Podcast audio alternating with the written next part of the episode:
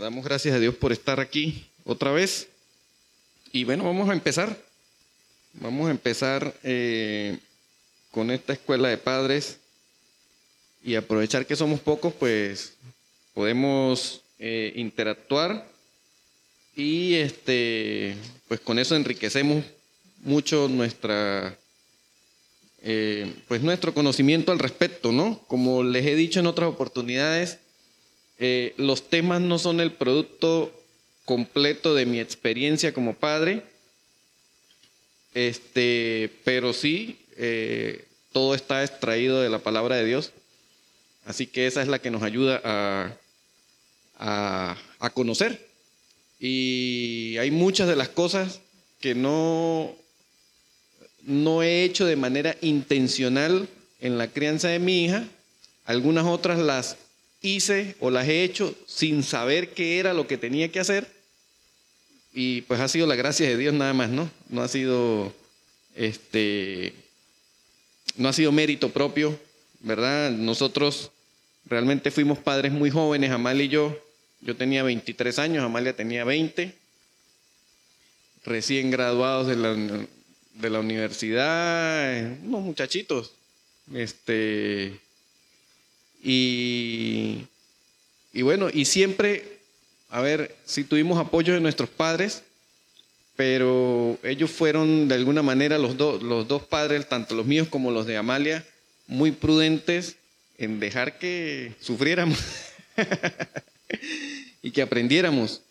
De manera que en nuestro caso no tenemos el, o nunca tuvimos el problema de que eh, mis padres o los padres de Amalia reclamaran derechos sobre nuestra hija, eh, derecho de crianza, ¿no? Como hay algunos abuelos que reclaman ese derecho de crianza sobre los nietos. Eh, no, ellos nos ayudaron, nos aconsejaron, pero cuando María Ángeles nació, una semanita estuvo la mamá de Amalia ayudando a Amalia con las cosas porque estaba recién operada, pero después se fue para su casa. Y nosotros nos quedamos los dos solitos, con un recién nacido y nunca habíamos cambiado pañales, nunca habíamos hecho nada de esas cosas. Este, casi que lloraba y para el médico, entonces no sabíamos, no sabíamos. Entonces, este, fue un, fue un aprendizaje.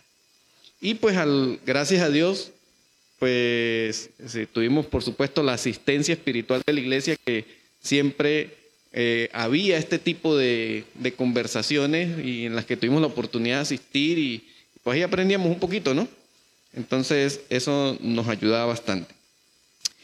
Eh, la escuela de padres de hoy se llama Aprovecha mientras puedan ser moldeados. Y esto tiene que ver básicamente con el carácter. Y es algo sumamente importante y además determinante para la vida de nuestros hijos. El carácter. Y es algo en lo que poco pensamos. Miren, nosotros pensamos en tener el dinero suficiente para que puedan ir al colegio, que tengan la mejor educación posible, tratar de que en la casa mm, no haga falta las cosas necesarias para que ellos crezcan dentro de un ambiente pues eh, donde tengan todo lo que necesitan. Este, pero pocas veces pensamos en, el tema del carácter, ¿verdad? Y yo no sé si ustedes eh, saben eh, o tienen alguna idea de lo que es carácter. ¿Alguien pudiera compartirlo? ¿Qué es el carácter? A ver. Bueno, eh, cuando yo digo que lucho con mi carácter es pues como el temperamento que tengo, eh, mi mal humor, mi, mi forma también de expresarme, que no me expreso eh, como dice la palabra de Dios, con amor, sino con rabia, y ese es parte del carácter que, uno tiene. más? ¿Sabe lo que es carácter? Ya vamos a, ya vamos a, tratar de definirlo. Aquí primero y luego acá. A ver. Pues yo pienso que es el mantenerse firme en las decisiones que uno toma o en lo que uno dice, o sea, en lo que uno cree. Pues carácter son los valores y principios que se forman en uno. Para mí ese es el carácter. Ok. Bueno. Sí, ok. Ahí va a haber un micrófono para que lo puedan pasar.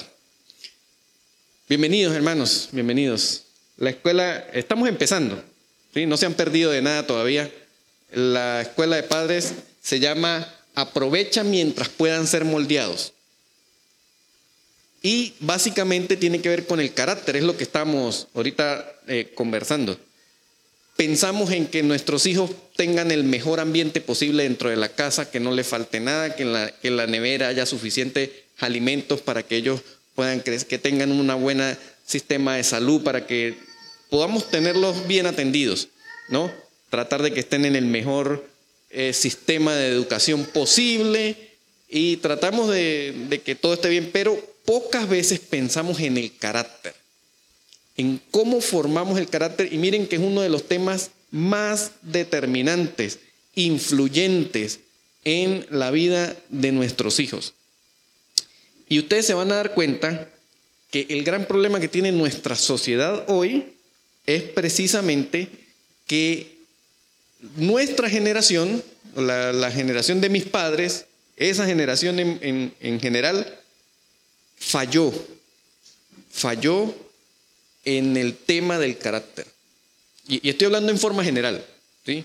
Eh, bueno, yo, yo puedo decir, bueno, creo que mis padres no fallaron pero en forma general, esa generación que nos formó a nosotros y que nosotros estamos formando a otros, ha fallado en el tema del carácter. Y vamos a ver qué es lo que es carácter, porque tenemos una mala interpretación de lo que es carácter, ¿verdad?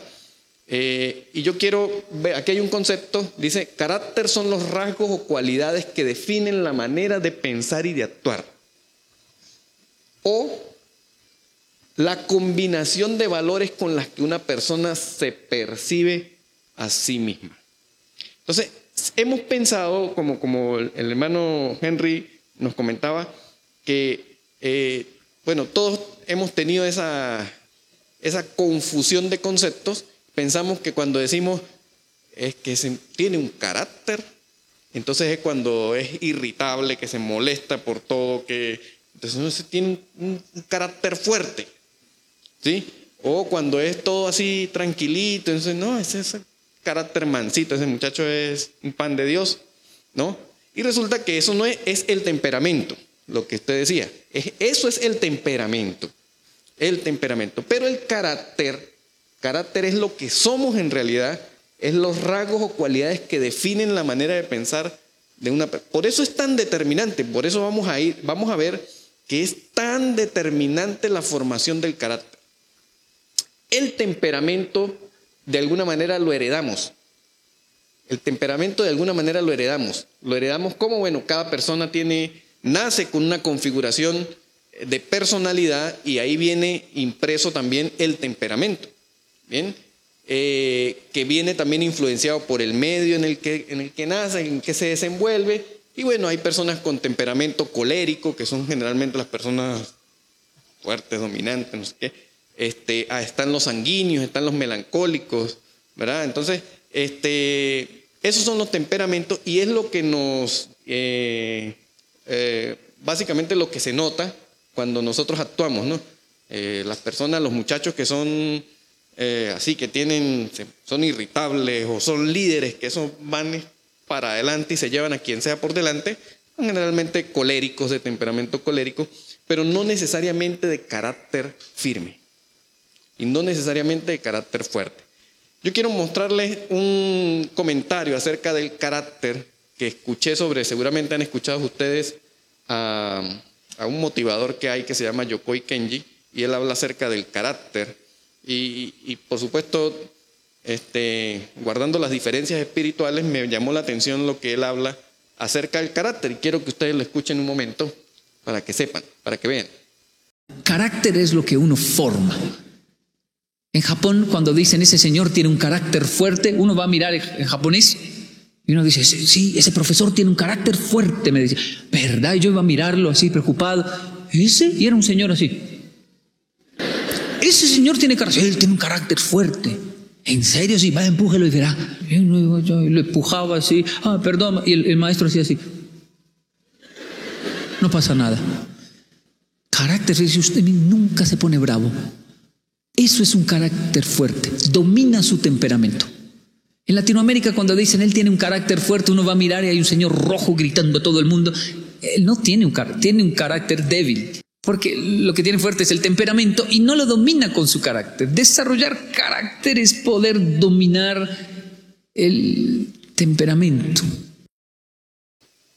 Bien, me llamó la atención su concepto de, de carácter, me parece bastante acertado y muy cercano a lo que a lo que la Biblia nos dice que es el carácter, bien, solo que pues por supuesto guardando las, las distancias espirituales, el ser humano no es capaz por sí mismo de dominar el temperamento a través del carácter.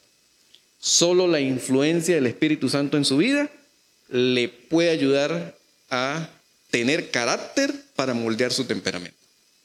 No hay otra manera. De otra forma, se hacen intentos intermitentes en tratar de regularse. Pero sin el Espíritu Santo, la verdad, es muy difícil eh, lograrlo. Entonces, convenimos en eso, carácter, estamos de acuerdo. Lo que decía eh, Yokoi es que normalmente pensamos que el carácter fuerte es la persona que grita, habla y no. Eh, y él habla acerca de que en Japón tienen el concepto correcto, carácter fuerte, un profesor tiene carácter fuerte y lo ven así todo se empuje libera. Y lo empujaban y el profesor, aunque le molestaba, posiblemente él se quedaba tranquilo, ¿bien? Porque dominaba, dominaba su temperamento. Entonces, eso es interesante. Necesitamos hoy formar el carácter. El carácter es formable, o sea, se puede formar. Y precisamente es la tarea o parte de la tarea que tenemos los padres de ayudar a formar el carácter. Ahora, si es verdad que la oportunidad más valiosa para formar el carácter en nuestros hijos es así, como están, pequeños. De hecho, se dice que eh, los profesionales en psicología dicen que a los primeros siete años de la vida de un niño son los que son determinantes para la formación del carácter. ¿Sí? Entonces, eso es importante que nosotros eh, lo veamos. Dicen que los primeros siete años son muy, muy importantes. Pero eh, necesitamos formar el carácter de nuestros hijos. ¿Por qué? Porque necesitamos crear en ellos un conjunto de rasgos o cualidades que, los, que definan su manera de pensar y actuar. Eso no, eso no, se forma, eso no viene impreso en el ser humano. Eso, eso se forma. Eso se forma. Y si no lo formamos nosotros, lo va a formar cualquier otra cosa. Créanme que sí, lo va a formar, va a ser eh, moldeado por sus compañeritos del colegio, por su profesor o por su profesora, por la televisión, por todo lo, por cualquier otra cosa, si usted y yo no somos intencionales en la formación del carácter. Bien, entonces necesitamos tratar de formar rasgos y cualidades que definan su manera de pensar y necesitamos imprimir de manera intencional una combinación de valores que les puedan ayudar a ellos a saber quiénes son. ¿Quiénes son? Como les decía hace un rato, el gran problema de nuestra de, de la generación de hoy, de los adolescentes, jóvenes, niños jóvenes y adolescentes de hoy, es que no saben quiénes son. ¿No se han dado cuenta el rollo que hay ahora por tratar de que se autoperciban y se autodefinan y que se descubran y que, que revisen quiénes son de verdad. Porque nadie o el error que han cometido los padres de esta generación es no poner un énfasis intencional en la formación de su carácter. ¿No?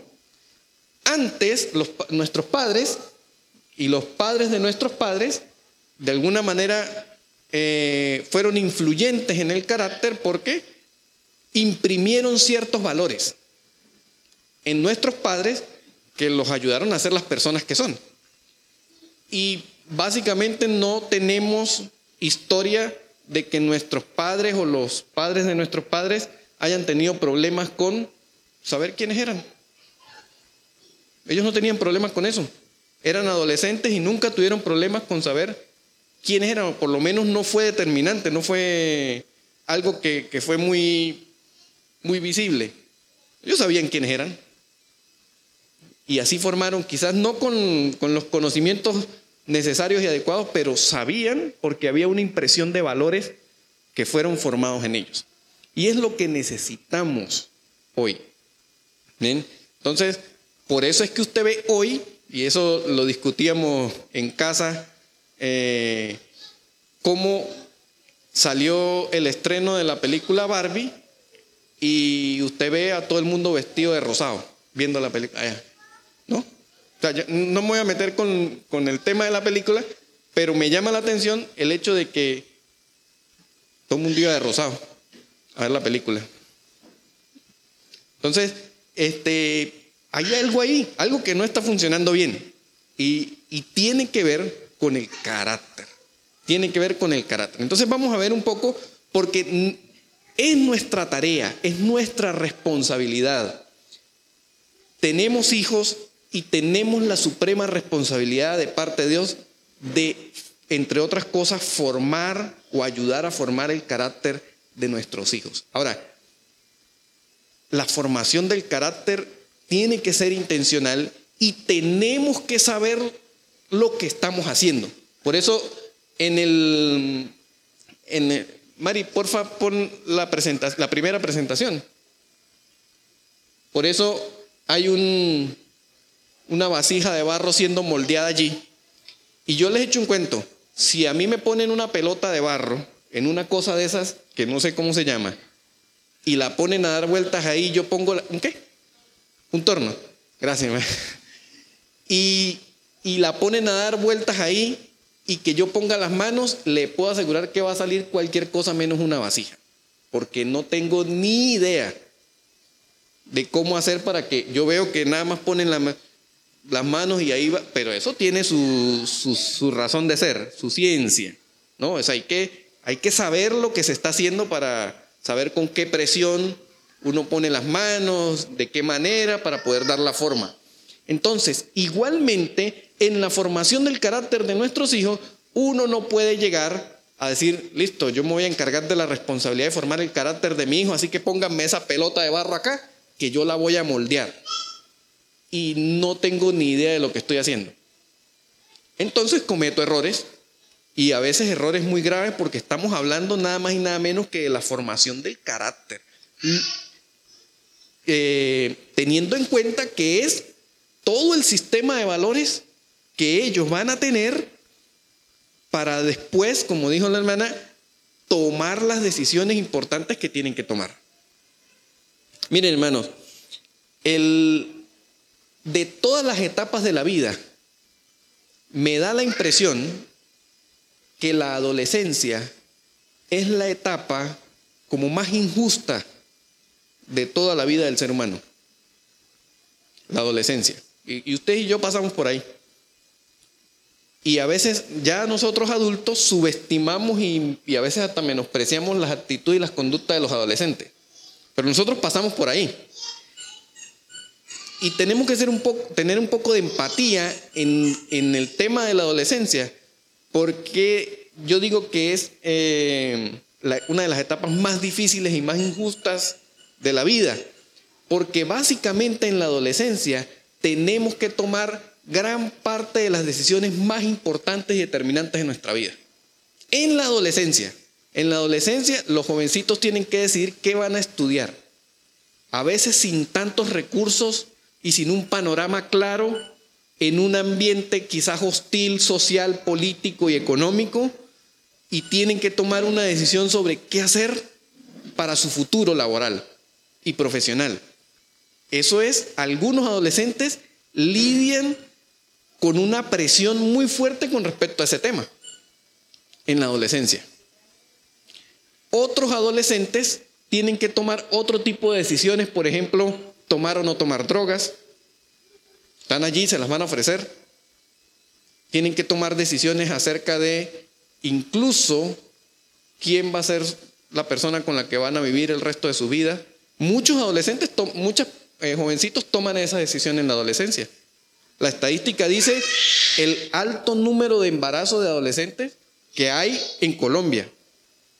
De manera que consciente o inconscientemente están tomando una decisión y la están tomando en la adolescencia. Otros se están casando, jovenciticos, 18, 20 años, y están en una etapa en la que están tomando decisiones dificilísimas. De manera que la adolescencia es una de las etapas más difíciles porque incluso allí sí o sí toca tomar decisiones súper importantes. Súper, súper importante. Y eso nos lleva a pensar cuán importante y determinante es que ellos tengan una definición de carácter realmente valorable, que sea firme y que esa definición de carácter esté fundamentada en, en el sistema de valores y principios que Dios ha establecido.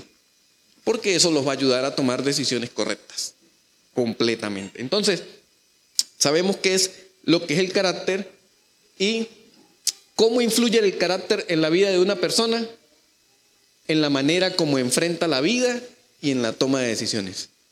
Por eso es que les estaba diciendo que tan importante conocer acerca del tema del carácter, porque la influencia del carácter en la vida de una persona eh, se evidencia en la manera como enfrenta la vida y en la manera en cómo toma decisiones.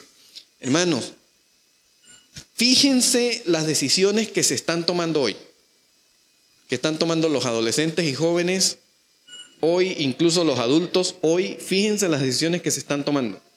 Y usted va a ver que gran parte del caos que tenemos, el caos moral, especialmente moral, es básicamente porque las decisiones que tenemos, que las decisiones que estamos tomando, que está tomando nuestra generación, es una son decisiones carentes de valores sólidos, firmes, establecidos en la palabra de Dios.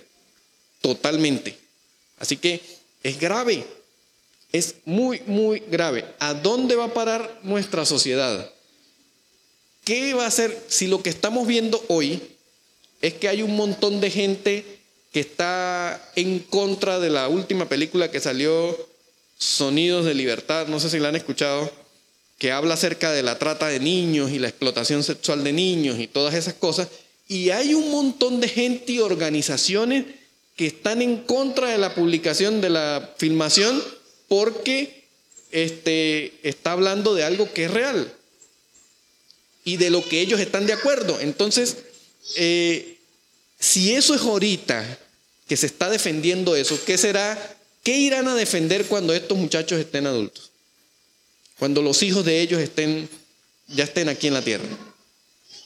Una cosa que no nos imaginamos, que yo creo que nuestros abuelos no se hubiesen imaginado nunca el, caos moral que estamos viviendo hoy no les pasaba por acá. El hecho de que una persona no supiera si es hombre o es mujer. Eso no creo que en la mente de nuestros abuelos no pasaba. Que nosotros estuviéramos lidiando con eso. Ahora, quizás nosotros ni nos imaginamos con qué van a lidiar estos niños cuando sean adultos. Y como no lo sabemos, entonces es mucho más evidente y más importante el hecho de que usted y yo seamos conscientes que necesitamos formar un carácter sólido en ellos. Porque mañana usted no va a estar. Cuando él tenga probablemente 40 años, no sabemos. Puede ser que mañana usted no esté. ¿Cómo van a quedar ellos en cuanto a sus principios y sus valores? Entonces, ¿Cómo influye el carácter en la vida de una persona en la manera como enfrenta la vida y en la toma de decisiones? Antes, antes, y ustedes lo pueden decir más que nadie, el bullying no era un aspecto tan determinante ni tan caótico en la vida de nosotros. ¿A quién le hicieron bullying? ¿Recuerdan si le hicieron bullying cuando estaban en el colegio? A mí me decían narizón, me decían un montón de cosas. Y nunca, la verdad estaba tratando de recordar y yo nunca me deprimí, nunca me dio por, por cortarme las venas. Eh, en, el, en, mi salón de clase estaba el negro, el gordo, el feo, el no sé qué, el nariz de no sé qué cosa, el cabeza de no sé qué cosa. El, había de todos los adjetivos posibles. Y no estoy justificando ni defendiendo que a una persona se le trate así, pero la humanidad siempre ha sido así, los seres humanos siempre hemos sido crueles en el trato interpersonal. Este, pero antes no nos afectaba tanto, ¿no? No nos afectaba tanto. Y resulta que hoy sí. Hoy a una niña de 12 años le dicen gorda y se corre el grave peligro de que tenga pensamientos suicidas porque es gorda. O empieza a sufrir en el, en el menor, en el menor de los casos, por lo menos de anorexia. Entonces, sí, hasta de menos años, sí, sí, señor. Entonces, eh, a ese tipo de cosas, ellos tienen que enfrentarse y tomar decisiones al tipo de cosas que estamos viendo hoy acerca de, bueno, de, tantos principios y valores morales que, que hoy parecieran no tener definición y que ellos pueden, se les ha dado la libertad de redefinir y de pensar como quieran. Pero si no tienen carácter, ¿cómo lo hacen? Entonces es fácil porque alguien desde alguna pantalla, desde algún streaming de, internet o desde alguna publicidad o desde alguna película, alguien les puede decir, no, no tienes que decir, yo te voy a decir cómo pensar. Y vamos como corderitos vestidos de rosado a ver Barbie. Eso es, eso es lo que está sucediendo. Entonces, así influye el carácter en la vida de una persona. La siguiente, Mary. ¿Qué podemos hacer nosotros para moldear el carácter de nuestros hijos entonces? Esa es la gran pregunta. ¿Qué tenemos que hacer? Primero, bueno, aprenda a meter las manos en el barro o aprendamos a meter las manos en el barro, ¿no? aprendamos el arte de moldear, ¿sí? Eh, aprendamos eso, eh, cómo lo hacemos. Y hay por lo menos seis principios que yo quiero compartir con ustedes hoy eh, que nos van a ayudar a fortalecer y a moldear el carácter de nuestros hijos eh, con el propósito de que ellos sean personas que puedan tener la capacidad eh, inherente de tomar decisiones firmes y que, y que esas decisiones no sean movidas por cualquier cosa. y que sin duda alguna sea el resultado del trabajo usted y yo como padres hacemos para que ellos puedan tener esa, esa capacidad. Miren, la primera cosa que, que tenemos que moldear, la primera cosa que tenemos que moldear, según la Biblia, o una de las cosas que tenemos que podemos hacer, eh, hay muchas, y yo solamente extraje, extraje seis, pero una de las primeras cosas que usted y yo tenemos que aprender a moldear en nuestros hijos es hay que moldear en ellos obediencia a los padres. Y pareciera tonto o trillado decir esto, porque creemos que eh, hijos trae como, como algo inherente obediencia, y resulta que no es así. Hasta la obediencia de nuestros hijos, o sea, que nuestros hijos nos obedezcan, tiene que ser una labor intencional que nosotros formemos en ellos. O sea, no es porque él me diga papá, ya me obedece. O me diga mamá, ya me obedece. Eh, no, hay que ser, eh, hay que ser diligentes y hay que ser intencionales en ayudarlos a formar, en moldear en ellos obediencia. Y saben, lo hemos visto, hoy muchos niños no son obedientes a sus padres, no porque no quieran serlo, es porque hemos fallado en la intencionalidad de enseñarles que necesitan ser obedientes. Y miren lo que dije, necesitan ser obedientes, no tienen que ser obedientes, necesitan ser obedientes, es un bien para ellos. Siempre hemos enseñado la obediencia como una imposición. Y de alguna manera, por supuesto, si la Biblia nos enseña que los hijos deben, es más, dice, hijos obedeced como una, como algo, eh, como una orden, obedeced el Señor a vuestros padres. Pero antes que eso, y esa enseñanza es para los hijos, pero la enseñanza para nosotros como padres es que tenemos que ser intencionales en enseñarles que la obediencia, más que una imposición, es una necesidad de ellos. Ellos necesitan saber que deben ser obedientes. Miren lo que dice Éxodo 20:12, por supuesto, este, extraído de allí de la Biblia. y es parte de los mandamientos, ¿no? Éxodo 20:12. Dice, honra a tu padre y a tu madre para que tus días se alarguen en la tierra que Jehová tu Dios te da. Y esa, el, el término honrar, el término honrar lleva inherente los conceptos de respetar y obedecer. Honrar no es solamente que ellos sepan que hay el Día de las Madres tengo que darle un regalito a mi mamá y yo la honro con eso. Tiene que ver con algo más que eso, tiene que ver con el, el hecho de que ellos entiendan lo que significa el respeto y la obediencia.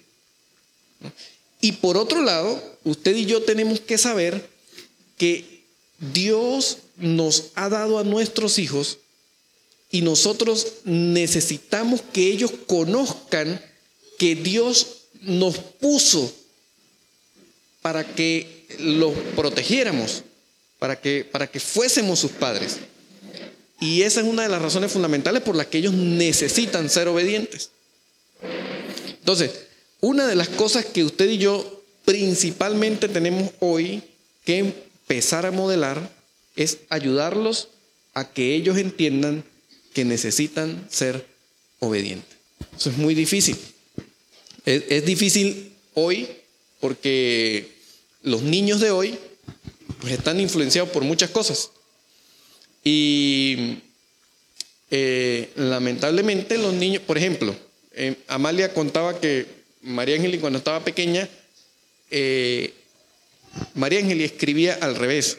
O sea, tú sabes que nosotros escribimos, todos escribimos de izquierda a derecha, ¿verdad? En los cuadernos.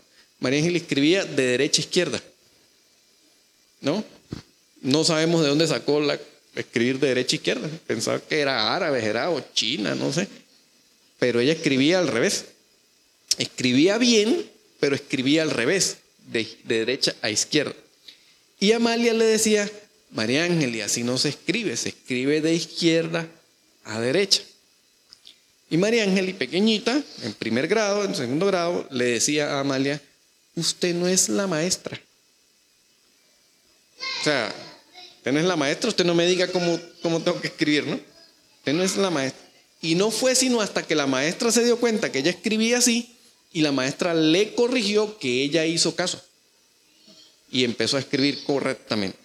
Porque tenía una figura de autoridad a la que ella sentía que le debía obediencia. ¿Bien? Porque percibía de alguna manera que era la persona que sabía del tema y entonces era la que le iba a enseñar. Mamá no, mamá estaba en la casa y más y mamá la regañaba, le decía que recogiera y todas esas cosas. Entonces nuestros hijos necesitan entender que tienen que ser obedientes.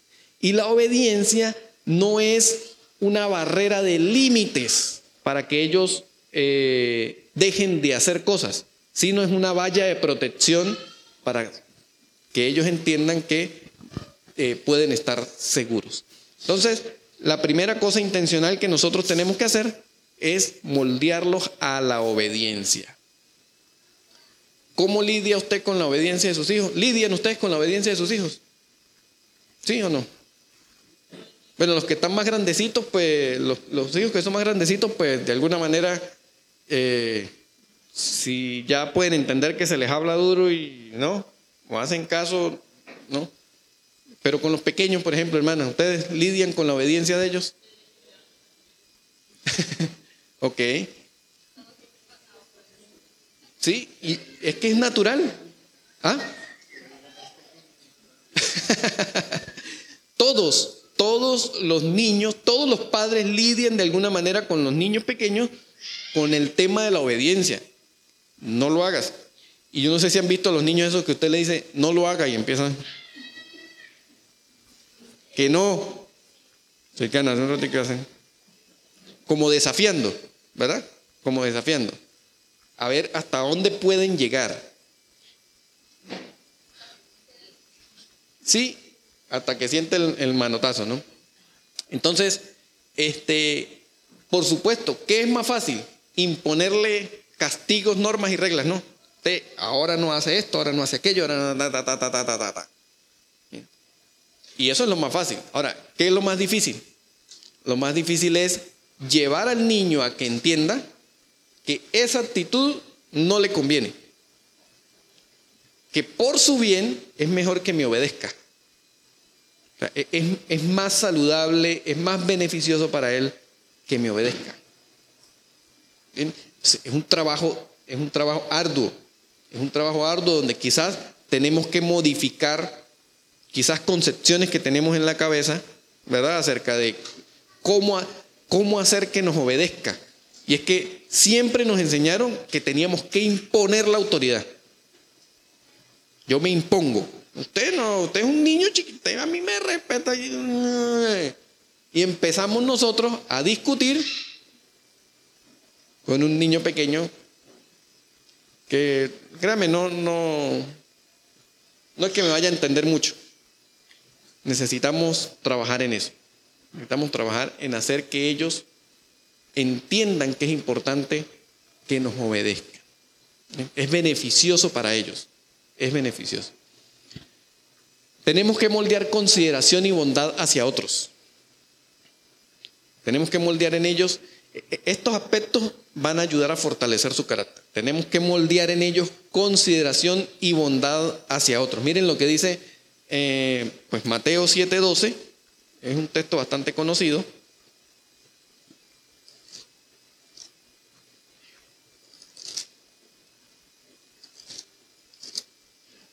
Mateo 7:12 dice, mm, así que todas las cosas que queréis que los hombres hagan con vosotros, así también haced vosotros con ellos, porque esta es la ley y los profetas. Necesitamos moldear en ellos consideración y bondad hacia otros. Y miren el mandato de Jesús, las palabras de Jesús. Todo lo que los todo lo que ustedes quieran que los hombres hagan con ustedes, hacerlo ustedes con ellos. Fíjense esto, esto es bien importante. Porque el dicho popular, ¿cuál es? Parecido a ese texto bíblico, pero no es igual. No le hagas a otros, ¿sí lo han escuchado? No le hagas a otros lo que no quieres que te hagan a ti. Y, y no- nos apropiamos de ese dicho popular como algo válido y en cierta manera lo es. Pero miren cómo cambia radicalmente la Biblia la concepción de esta acción. Dice la Biblia, lo que ustedes quieran que los hombres hagan con ustedes, hacedlo ustedes con ellos. Vamos a ver la diferencia. En el dicho popular nos dicen, no le hagas a otros lo que no quieres que te hagan.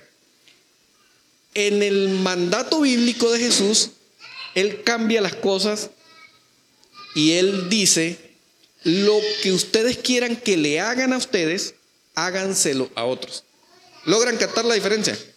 La primera es una, una negación, una prohibición. No le hagas a otros lo que no quieres que te hagan. Pero Jesús dice, hágale a otros lo que a ustedes les gustaría que le hicieran a ustedes. Y, en- y aquí es algún elemento bien importante porque esto tiene que ver con moldear la consideración y la bondad hacia otros. Porque, ¿saben qué es fácil? En, en el dicho popular, usted se inhibe. Usted dice, listo, yo no le hago mal. No le hago mal a nadie para que nadie me haga mal aquí. Pero ¿qué está haciendo de bien? Usted está haciendo, no necesariamente porque usted no haga el mal, quiere decir que usted esté haciendo el bien. ¿Me comprenden? El hecho de que usted no haga el mal a otra persona no quiere decir que usted esté actuando para hacer el bien. Entonces, en el dicho popular es facilito, listo. Yo no le hago mal a nadie para que nadie me haga mal a mí, pero no estoy haciendo nada bueno. O no necesariamente estoy haciendo algo bueno. Sin embargo, Jesús cambia las cosas y dice que lo correcto es actuar. que requiere una actuación, dice, háganle, háganle a otros lo que ustedes quieren que le hagan a ustedes. Y eso entonces coloca la pelota en mi posición y dice, ah, listo, entonces yo tengo que tomar acción, tengo que hacer y hacer el bien, tengo que hacer el bien a otro si quiero que esas personas me traten o que las personas me traten eh, también con el bien. Y sin embargo no es una garantía, ¿no? Pero Jesús está diciendo que tomemos acción. El dicho popular dice, no importa que no hagas nada, pero no hagas el mal. No importa que no hagas el bien. Pero Jesús dice, hagan lo que ustedes quieren que le hagan, que hagan con ustedes, háganlo con otras personas. Y de eso se trata, moldear la consideración y la bondad. No es dejar que nuestros hijos crezcan a sus anchas en este sentido, en este aspecto de la consideración. Es imprimir en ellos la voluntad y el requerimiento de que, de que sean personas de bien. ¿Por qué a veces los criamos como que, listo, desde que usted no sea malo, no importa que no haga nada bueno, lo importante es que no sea malo? Entonces, ¿cómo los criamos? Los criamos indiferentes con la sociedad, indiferentes con las personas, no colaboradores. No, pero es que mi hijo no le hace mal a nadie. Él no, le, no se mete con nadie, no ofende a nadie, no es malo con nadie, pero tampoco hace nada bueno. O sea, no hay una acción positiva, no es colaborador, no es servicial, no es... Yo estoy feliz con que mi hijo no sea grosero conmigo, pero no colabora en la casa, no ayuda, no... Por sí mismo, a menos de que lo manden. Entonces, hay que moldear consideración y bondad hacia otros. Y, y, fíjense lo importante de ese texto bíblico, ¿no? Hagan a otros lo que ustedes quieren que hagan con ustedes.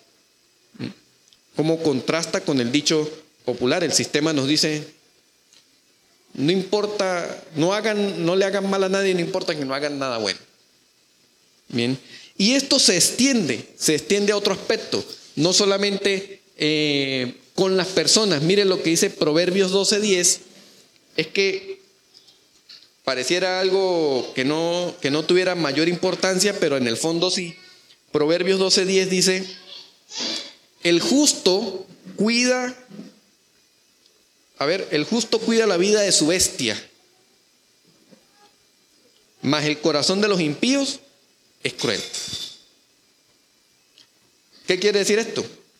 Es que así como moldeamos la consideración hacia otras personas, incluso moldear el hecho de que la consideración y la bondad sea hacia todo, incluso hacia los animales. Fíjense lo que dice la Biblia, ¿no? Y créanme, hermano, mire, yo no había leído ese proverbio. Yo no lo había leído. Me estoy enterando ahorita. O sea, ahora que estaba haciendo esto, me estoy enterando de ese proverbio. Y la Biblia dice que debemos ser considerados con incluso con los animales. Dice, el justo cuida la vida de su bestia. Y saben, esto no tiene nada que ver con, con la sobreestimación de los animales que hay ahora, ¿verdad? Ya lo hemos hablado en otras oportunidades, ¿no? A los animales le ponen ahora nombres de personas, les ponen zapatos, ropa, los tratan como hijos. ¿No? Le hacen piñata, le cantan cumpleaños, le hay tortas para perros, bueno, un montón de cosas que no están malas en sí mismas, el problema es la motivación. Eh, ah, ah, los niños de la casa, soy mamá perruno, perruna, una cosa así, ¿no? O gatuna, este, que no está mal cuando usted tiene hijos, pero cuando usted suprime suprime la oportunidad de ser madre de un niño porque es madre de un animal, algo puede estar pasando. Algo puede estar pasando. Pero a lo que quiero llegar con esto es que moldear consideración hacia otras personas, incluso hacia todo ser viviente, hacia todo lo que nos rodea, es importante. Es importante. Y la Biblia lo dice, el justo cuida la vida de su bestia. Y la cuida no porque, no porque este, sea un ser súper excepcional, la mascota de mi vida o lo que sea, sino porque tiene amor por la vida.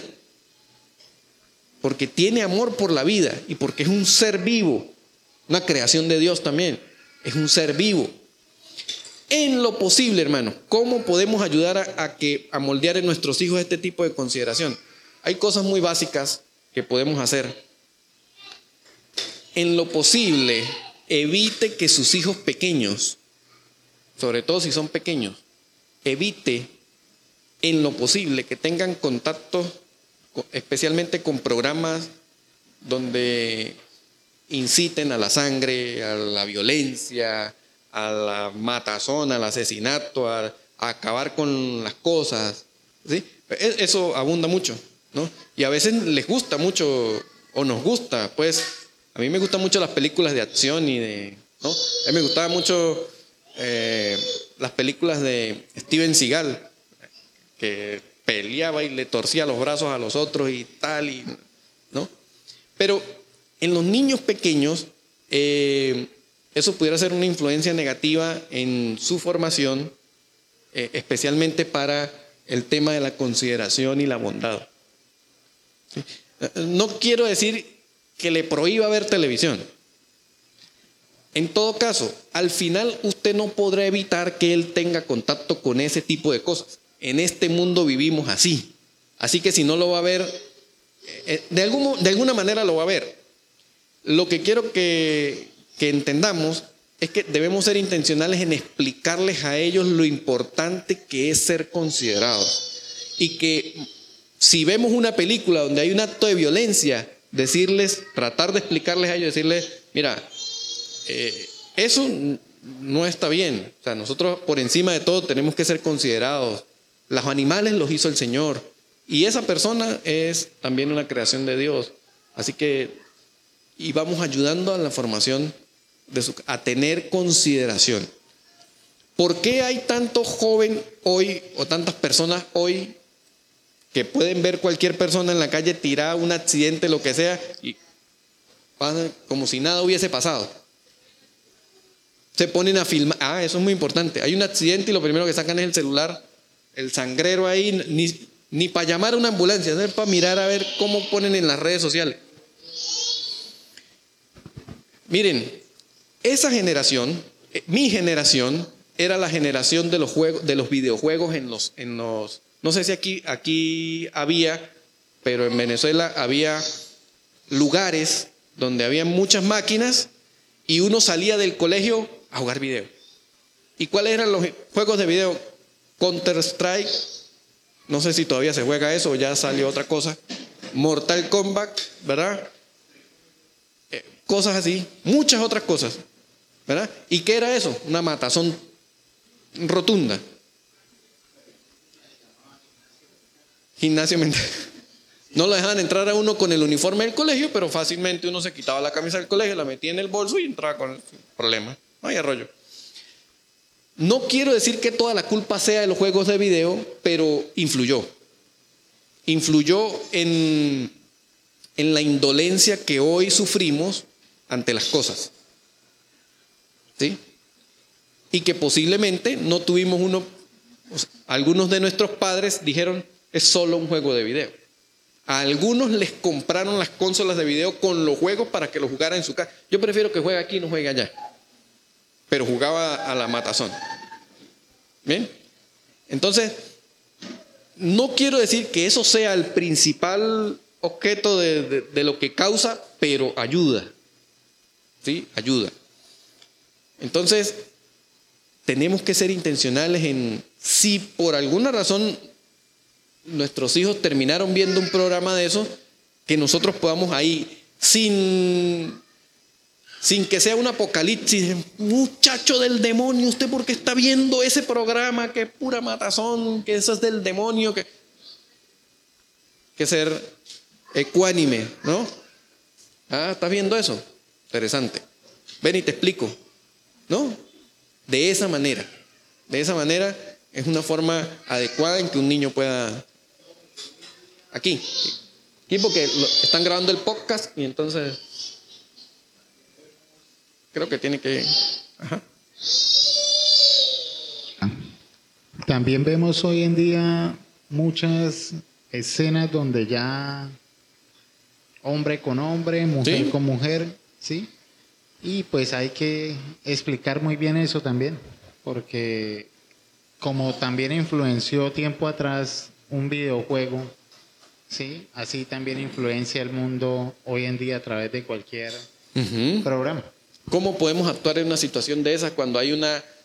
Hoy, hoy eh, hasta en el programa más inofensivo no podemos tener garantía de que nuestro hijo vea una escena sexual, ¿verdad? O una escena de, de homosexualismo, ¿verdad? Hasta en el programa más inofensivo lo puede haber. Es más, ya dijeron que Barbie no era una película adecuada para niños, era para adultos por el alto contenido de sexismo que hay y todas esas cosas. Entonces, este, ¿qué es lo que hacían nuestros padres? Cuando había un programa así, ¡pum! Apagaba el televisor o lo cambiaba de canal. Díganme qué pasaba. Uno se quedaba con la cosa. ¿Por qué lo cambió? ¿Cómo era que se llamaba esa película? Quedaba la curiosidad allí. Y ellos creyeron que se la comieron cuando pum, le cambiaron el televisor o lo apagaron y no me explicaron. ¿Mm? Este, entonces hay que actuar con calma, ¿no? Y por eso les digo, hay que saber lo que se está haciendo.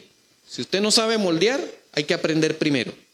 Porque si no, estamos con una pelota de barro ahí haciendo cualquier cosa. Y al final no, no estamos haciendo nada. Entonces, tengamos mucho cuidado con eso. Consideración y bondad. Hagan con otros, enseñarlos a que actúen, no a que se inhiban. Hagan con otros lo que ustedes quieren que hagan con ustedes. No enseñarles, no le hagas a otros lo que no quieren que te hagan. Que no es malo, pero no hace nada, no genera ningún cambio. No genera, y recuerde que somos luz, tenemos que generar algo. Entonces, hagan con otros.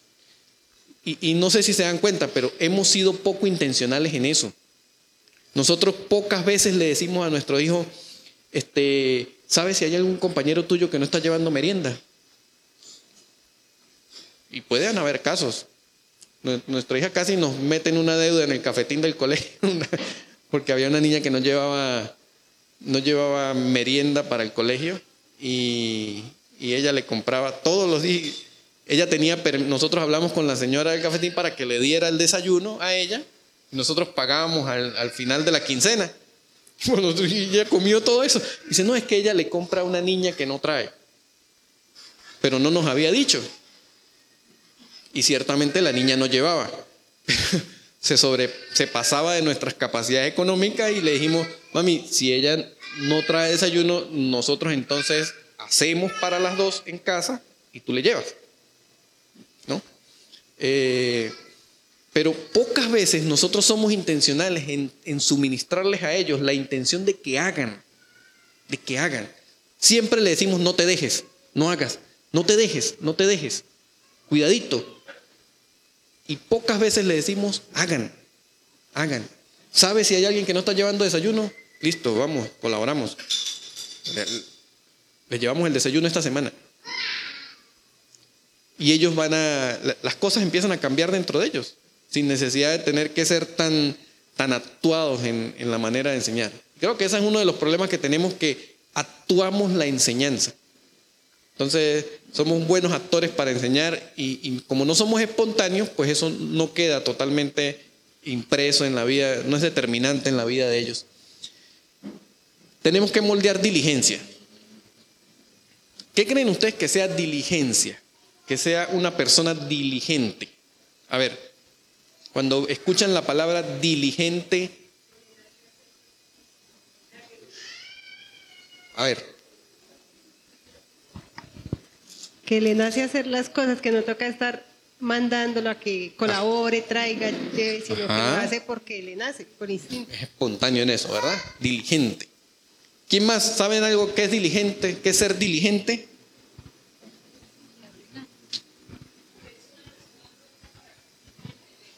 Pronta para cumplir con el deber. Una persona que es pronta para cumplir con el deber. ¿Verdad? Es lo que ahora le llaman proactivo, creo. Una persona proactiva que sabe lo que tiene que hacer, pero incluso a veces hace hasta más. Ve las necesidades que están a su alrededor, las hace a tiempo, las hace bien, ¿sí? Se prepara para hacerlo. Una persona diligente. Nosotros necesitamos ser intencionales en moldear en ellos diligencia. Eso los va a ayudar a ser personas de carácter. Necesitamos moldear en ellos diligencia. Miren lo que dice Proverbios 22, 29. Proverbios 22, 29. ¿Has visto hombre solícito en su trabajo? Delante de los reyes estará. No estará delante de los de baja condición. ¿Qué tal? Dice, ¿han visto hombre solícito en su trabajo? Hombre diligente en su trabajo. Delante de los reyes estará. Delante de los reyes estará. ¿Y por qué esto es importante para la formación del carácter? Porque necesitamos una generación de muchachos, de jóvenes y de adultos que, que sean personas que, que, puedan ser tomadas en cuenta, que, sean personas que puedan ser eh, consideradas sus opiniones y sus principios y sus fundamentos para el desarrollo de la vida, de las cosas. ¿Has visto hombre solícito delante de los reyes estará. Y creo que esto es una muy buena reflexión para nosotros en preguntarnos por qué los cristianos poco estamos en posiciones de autoridad en la vida cotidiana, en la vida de sociedad. ¿Por qué pocas veces escuchamos que un cristiano es concejal, que un cristiano es congresista, que un cristiano es vicepresidente, que un cristiano es ministro. ¿Por qué pocas veces pensamos, eh, escuchamos eso? Hombre ¿Has visto hombre solícito en su trabajo? Delante de los reyes estará. ¿Por qué el presidente de la República no tiene un consejero que sea un hijo de Dios?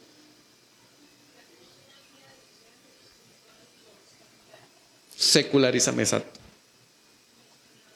Secularizamos todo. Pensamos que los hijos de los cristianos en la iglesia, evangelizando en las plazas, repartiendo folletos, haciendo obras sociales, el domingo no nos pelamos un culto y bien vestiditos, bien acomodaditos y todo eso está bien. No dejemos de hacerlo.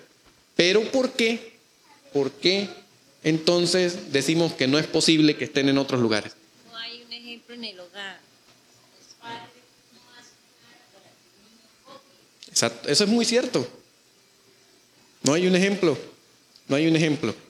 Si escuchamos a papá diciendo todo el tiempo, no, que esos congresistas son unos ladrones, no sé qué, puede ser que no sea mentira, puede ser que sea verdad, pero, pero ¿por qué, por qué no cambiamos el discurso? Decimos, debería de pararse un hombre de Dios a firme, a que pueda prepararse y llegar hasta allá para que las cosas cambien, no sé qué. Fomentar, fomentar otro tipo de pensamiento en, nuestros hijos. Porque la verdad es que yo ni la más mínima intención de la política, porque yo siempre escuché que eso era para, para los ladrones, para aprovecharse. Y a menos de que usted quisiera ser multimillonario, pues entonces métase a la política. ¿No? Entonces, ¿por qué no fomentar la idea de que se, puede, se pueden tomar esas posiciones? Hombre solícito, ¿has visto hombre solícito en su trabajo? Delante de los reyes estará. Tenemos la oportunidad de formar a nuestros hijos, de formarles el carácter de tal manera de que sean diligentes. Y cuando ellos sean diligentes tendrán el carácter suficiente para ser considerados como personas de autoridad en, en otros ámbitos.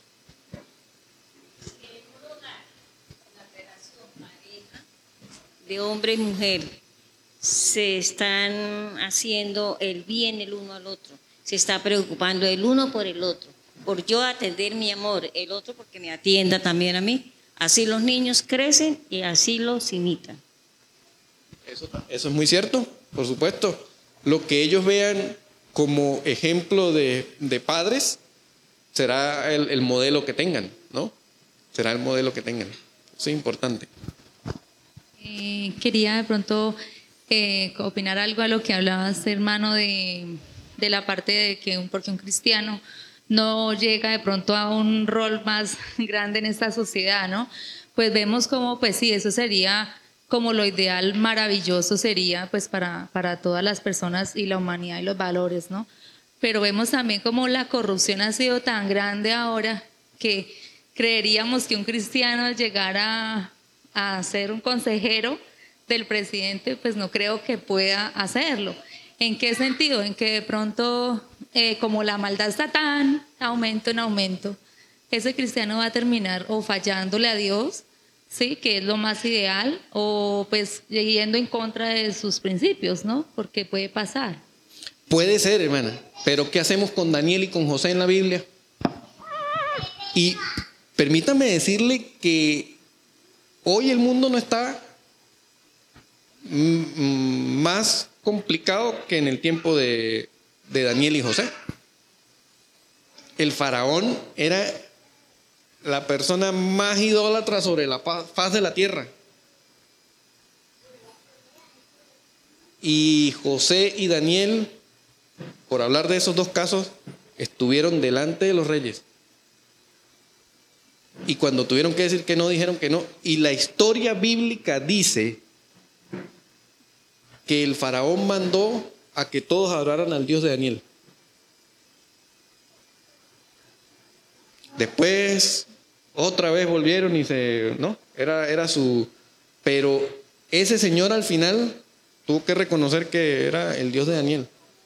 José con todo lo que pasó en Egipto, eh, estuvo preso, lo, le, le, fabricaron falso testimonio, nada más y nada menos que la esposa de la persona con la que él trabajaba.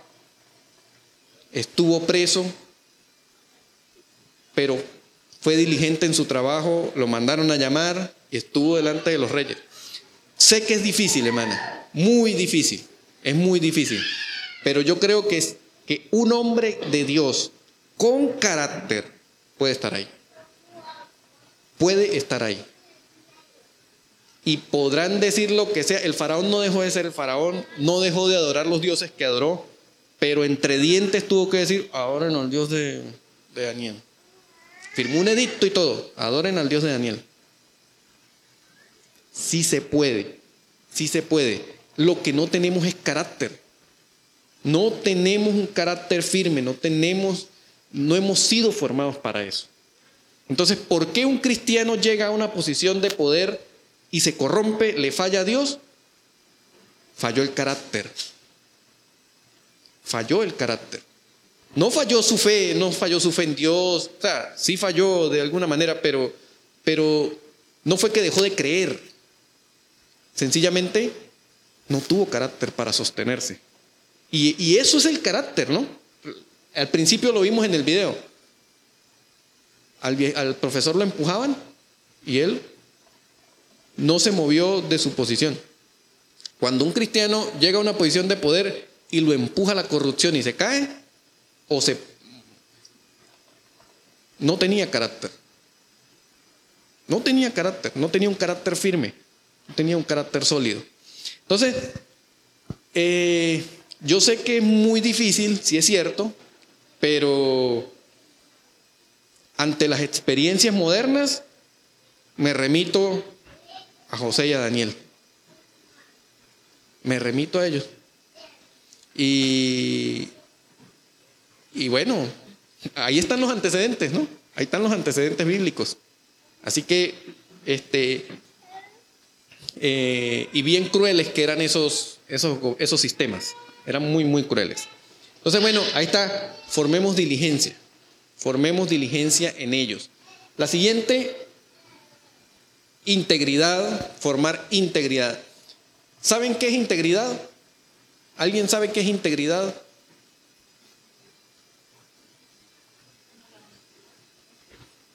Honestidad. A ver, integridad.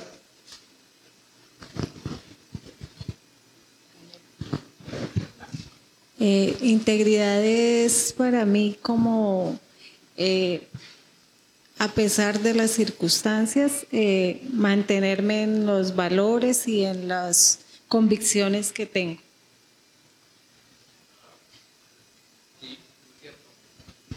Miren, hay, hay un concepto muy... me- a mí me impactó mucho el concepto de integridad. eh, este concepto que alguna vez escuché. Y es muy sencillo, es mu- es un- muy similar a lo que, a lo que usted dijo. eh, pero básicamente integridad es hacer lo correcto aunque no me convenga. Hacer lo correcto aunque no me convenga. ¿Ah? O aunque nadie me ve. ¿sí? O aunque nadie me ve. Entonces, hay muchas cosas. A veces lo correcto no me conviene. O sea, no me conviene en términos prácticos. ¿No? Hacer lo correcto a veces no me. Por ejemplo, una persona va delante de mí, se le cayó su billetera y yo pasé y vi que se cayó la billetera, la recogí y había dinero que yo necesito. Señor contestó mi oración, ¿no? Una bendición del Señor. Sé, sé de quién es el dinero, supe, vi que se le cayó, ¿no? Eh, ¿Me conviene entregárselo? De verdad no me conviene, el dinero lo necesito, tengo que pagar cuentas, tengo que hacer un montón de... Era justo lo que necesitaba para poder cubrir lo que, ¿no? Hasta parece, hasta parece espiritual el, el- el episodio, ¿ah? Como caído del cielo, ¿no? Ahora, ¿es lo correcto? No, no es lo correcto. ¿Mm? Este mismo señor Yokoi Kenji una vez dio una ilustración acerca de lo que era integridad y, eh, y honestidad. Son dos cosas diferentes. Integridad y honestidad son dos cosas distintas. Y él decía que contó una historia, no sé si real, pero decía que una vez un señor se fue con una muchacha para un hotel y pidieron comida, una pizza. Pidieron en el hotel. Y al rato llegó el repartidor de la pizza y le trajo la caja. Y le pagaron y el repartidor se fue y entraron. Dice que cuando abrieron, cuando abrieron la caja, no había pizza, había, era una, era- había dinero dentro de la caja. Y el señor llama, llama para la pizzería y dice, miren, yo pedí una pizza y en vez de una pizza me trajeron, me trajeron dinero. Este, y bueno, la persona, el dueño, súper agradecido, venga señor, ya le vamos a dar su pizza, no sé qué, este, pero yo quiero que usted eh, hacer público ese gesto que usted ha hecho, porque no cualquiera hace lo que usted hizo. Y dice, no, no, no, no, no, no, no, yo quiero es mi pizza nada más, yo quiero mi pizza. Lo único que quiero es que me traiga, pero señor, si usted lo que hizo fue eh, algo que casi nadie hace, eh, decir que va a devolver, no, yo, déjenme publicar este, no, no, yo quiero. Al final tanta insistencia el señor de la pizzería le dice, dígame una cosa, ¿usted por qué no, no quiere aceptar que nosotros exaltemos su- lo que usted ha hecho? Y él dice, lo que pasa es que la muchacha que está ahí no es mi esposa. No estaba con su esposa en el hotel. Entonces, el, este señor pregunta, ¿el señor era honesto? Sí, era honesto. Él devolvió el quería devolver el dinero. Ahora, ¿era íntegro? No, no era íntegro. Entonces, eso es integridad y necesitamos formar integridad, hacer lo correcto aunque no me convenga. Miren lo que dice eh, Salmo 58, 3. Salmo 58, 3.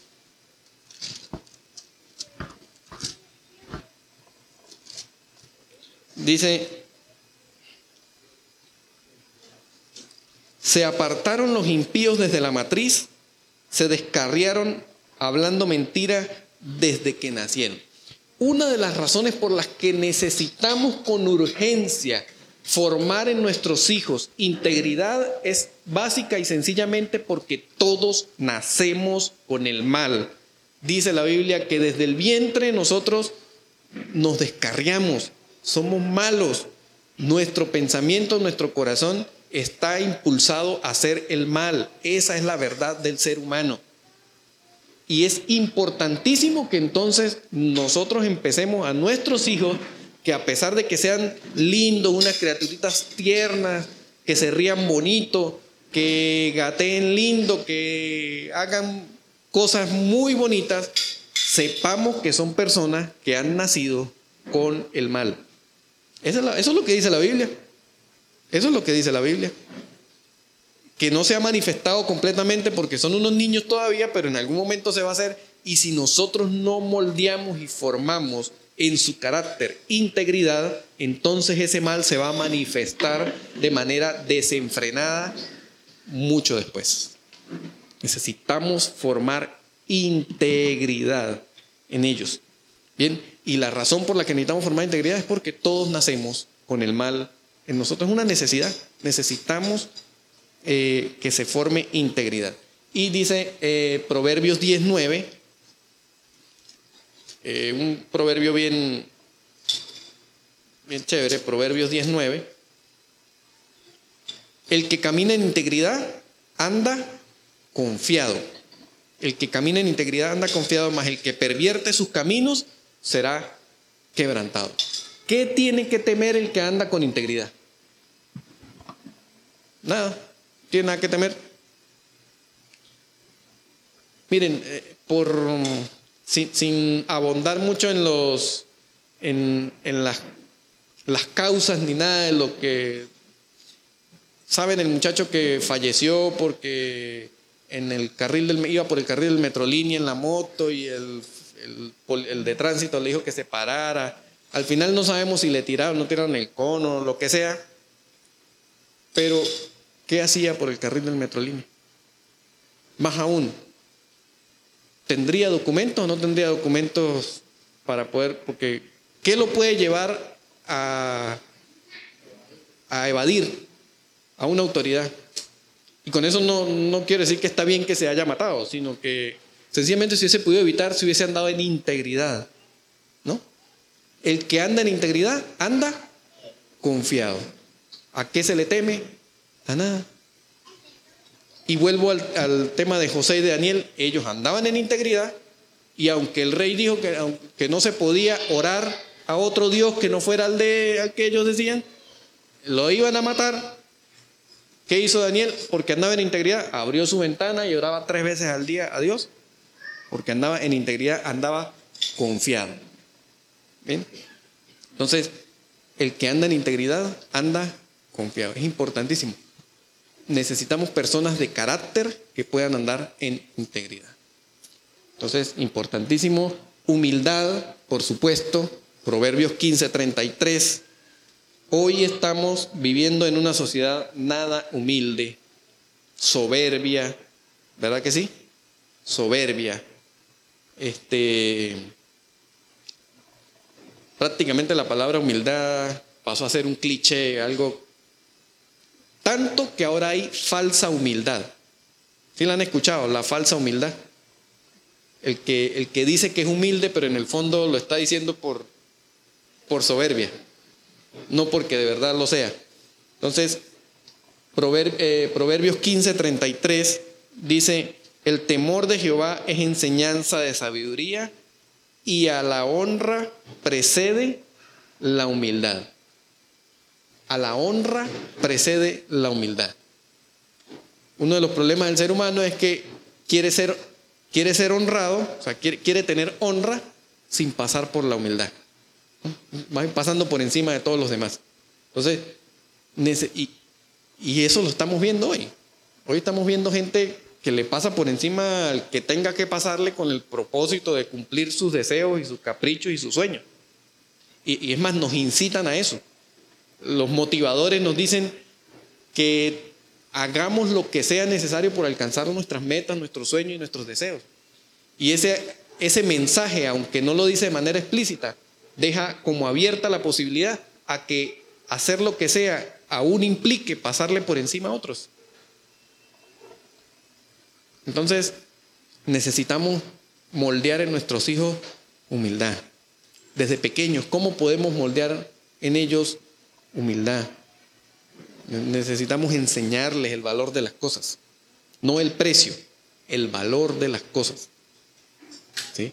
Es también una cosa distinta, es diferente. Siempre leemos o siempre procuramos enseñarles el precio de las cosas. Yo me sacrifiqué tanto por esto. Ese es el precio. realmente usted no está valorando lo que, lo que hay, sino el esfuerzo suyo. El precio que usted pagó.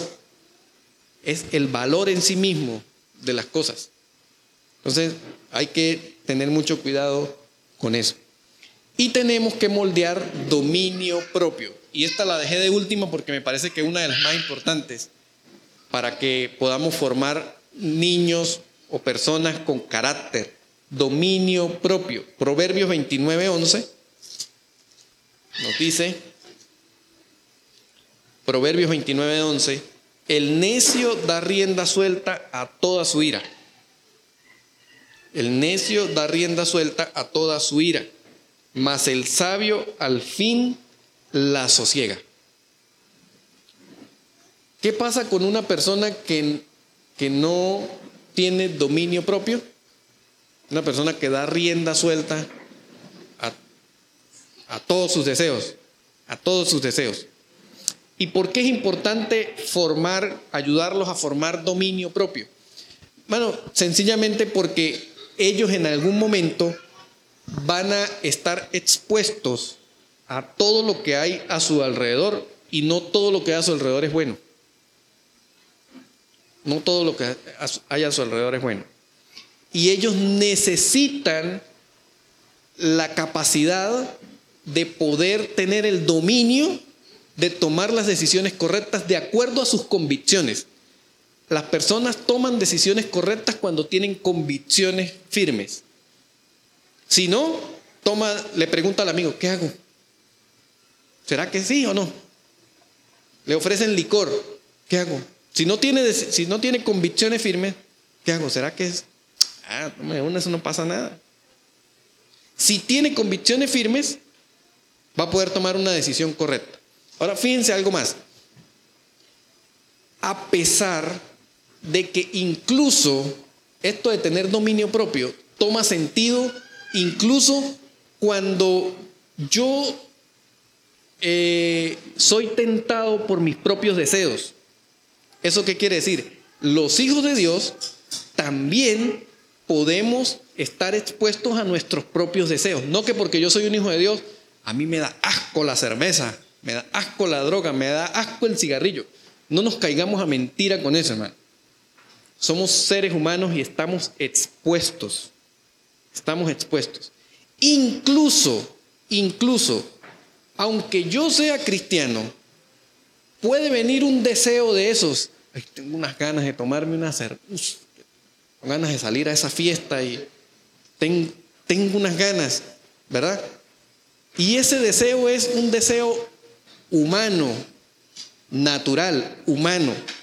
Pero cuando yo tengo carácter y mi carácter está influencia el dominio propio, aunque yo tenga el deseo, yo tomo una decisión correcta. Yo tomo una decisión correcta. Uno de los grandes problemas que tenemos es que pensamos que porque somos cristianos, entonces todas las tentaciones se inhiben.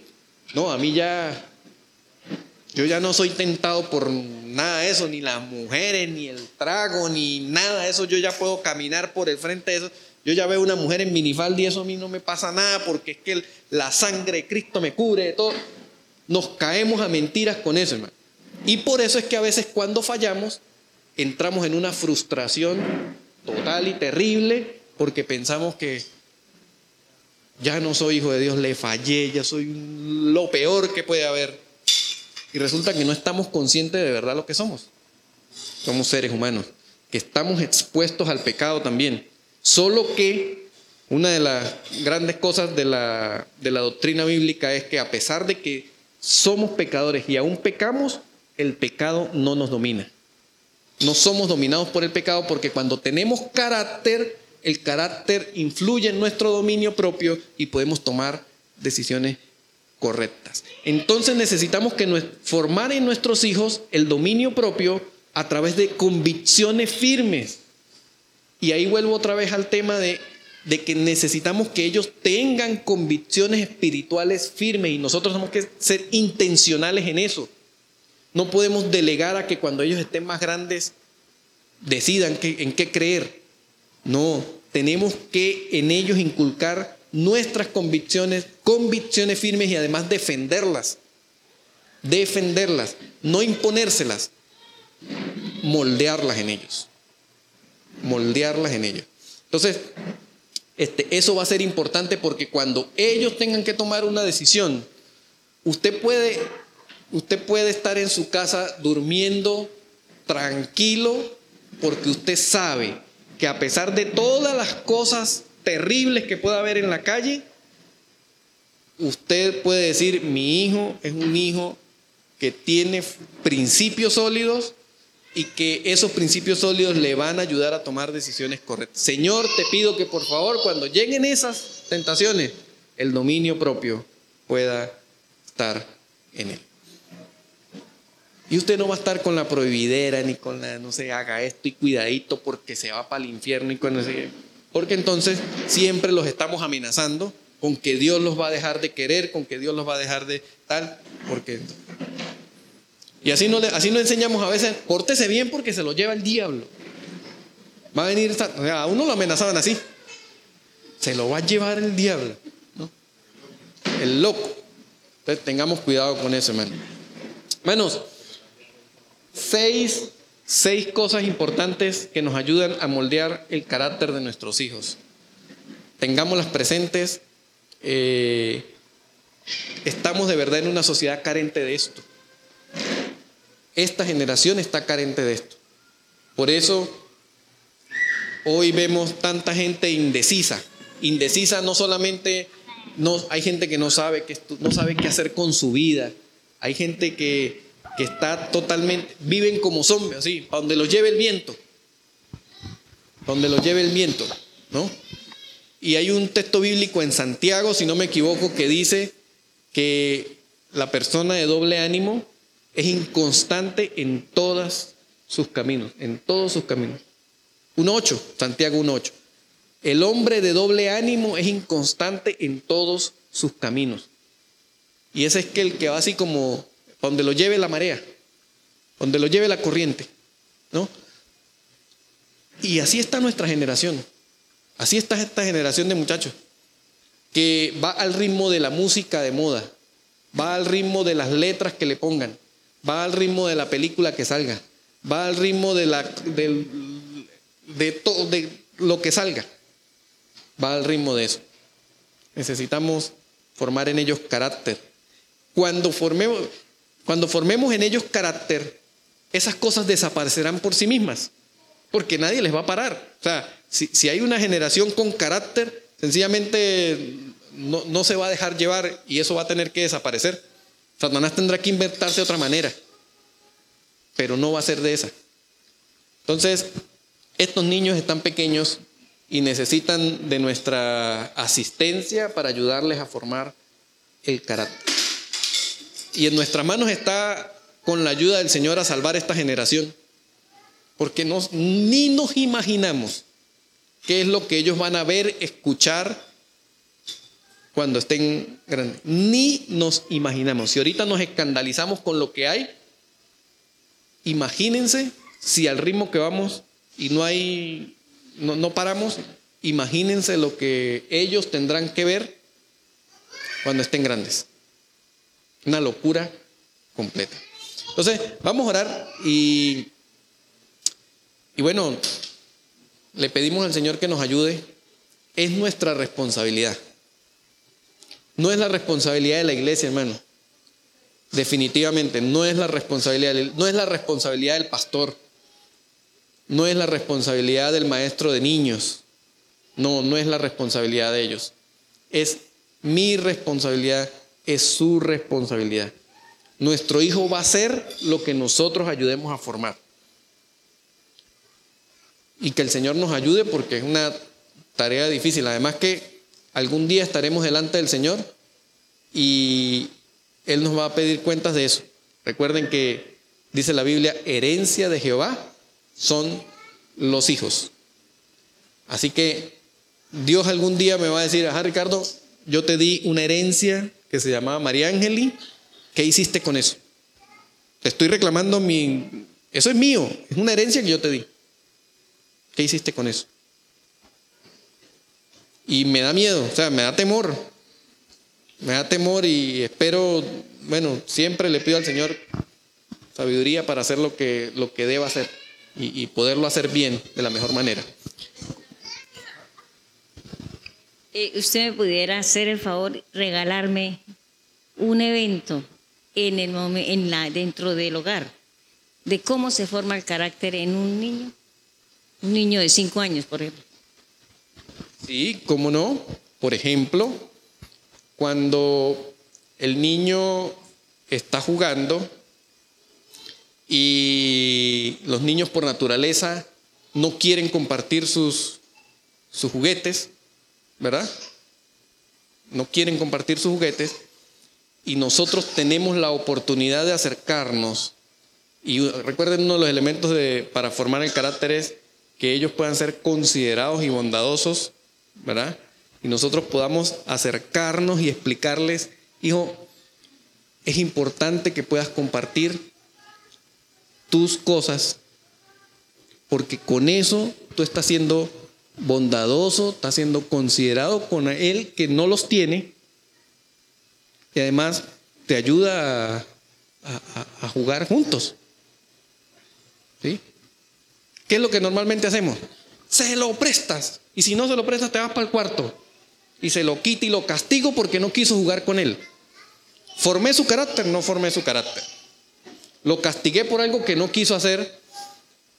Nosotros creemos que es justo, pero, pero no formamos nada. Sencillamente le dimos, le dimos un castigo por algo, por una conducta que no está bien, por supuesto, pero eh, hubiésemos podido aprovechar para enseñarle que la consideración y la bondad son importantes, porque mañana puede ser que, los, que tú quieras jugar con los juguetes que él tiene y tú no.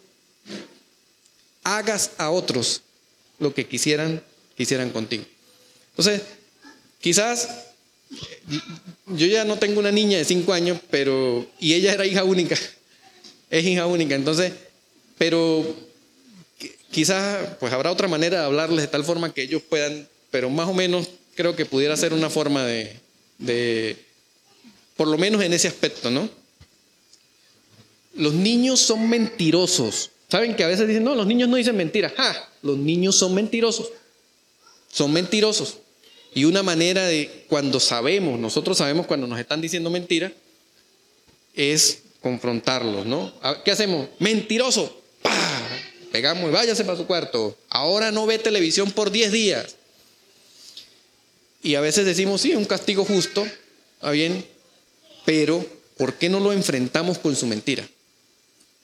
Yo sé que me estás mintiendo, hijo.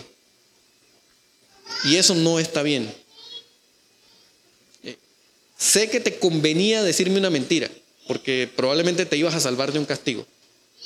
Pero tarde o temprano, la verdad sale a la luz. Así que aprende a que no se debe mentir. Las consecuencias de decirme una mentira son estas. No vas a ver esto, no vas a... Ahí sí puede hacerle las prohibiciones que usted crea conveniente hacerle. Pero sosténgalas, ¿no? Porque usted dice, no va a haber televisión durante 10 días y a los dos días ya lo deja ver porque ya la tiene obstinada. Entonces él va a decir, no, estos los castigos no duran. Castigos no duran. Entonces yo puedo seguir diciendo mentiras que me dice 10, pero realmente son dos. Como las penas de, de prisión ahora, ¿no? 30 años, pero pórtese bien y nada más son 6 meses. Oramos, le damos gracias a Dios. Señor, tenemos una gran tarea que es, tenemos, tenemos una herencia que tú nos has dejado, que son nuestros hijos. Algunos de ellos están muy pequeños, que algunos están apenas caminando, no hablan bien.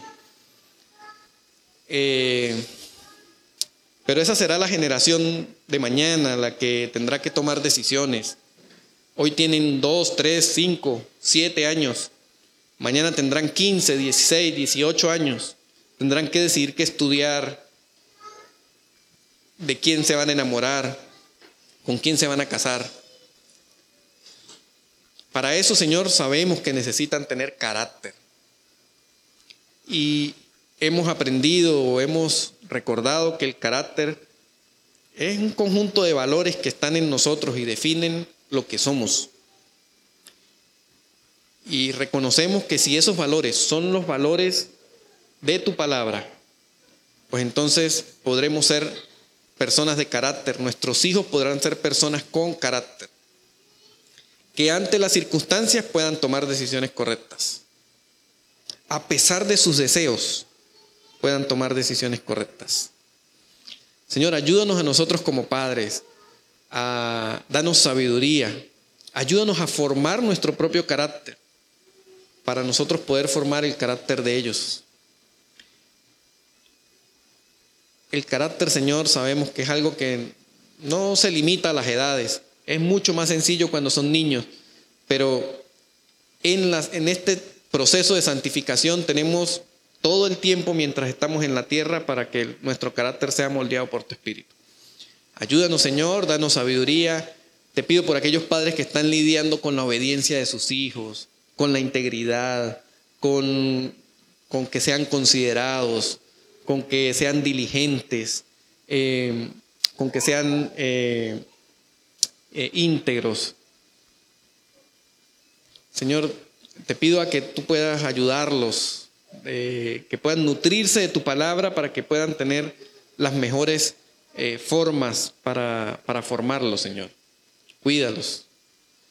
Y, que seas tú, Señor, ayudándonos en todo esto, porque, pues la verdad, mm, sabemos que esto no lo enseñan en la escuela a cabalidad y que tampoco es el trabajo de la escuela ni de la iglesia hacerlo, sino que es nuestro trabajo y nuestra responsabilidad. Te damos muchas gracias, Señor, en Cristo Jesús. Amén.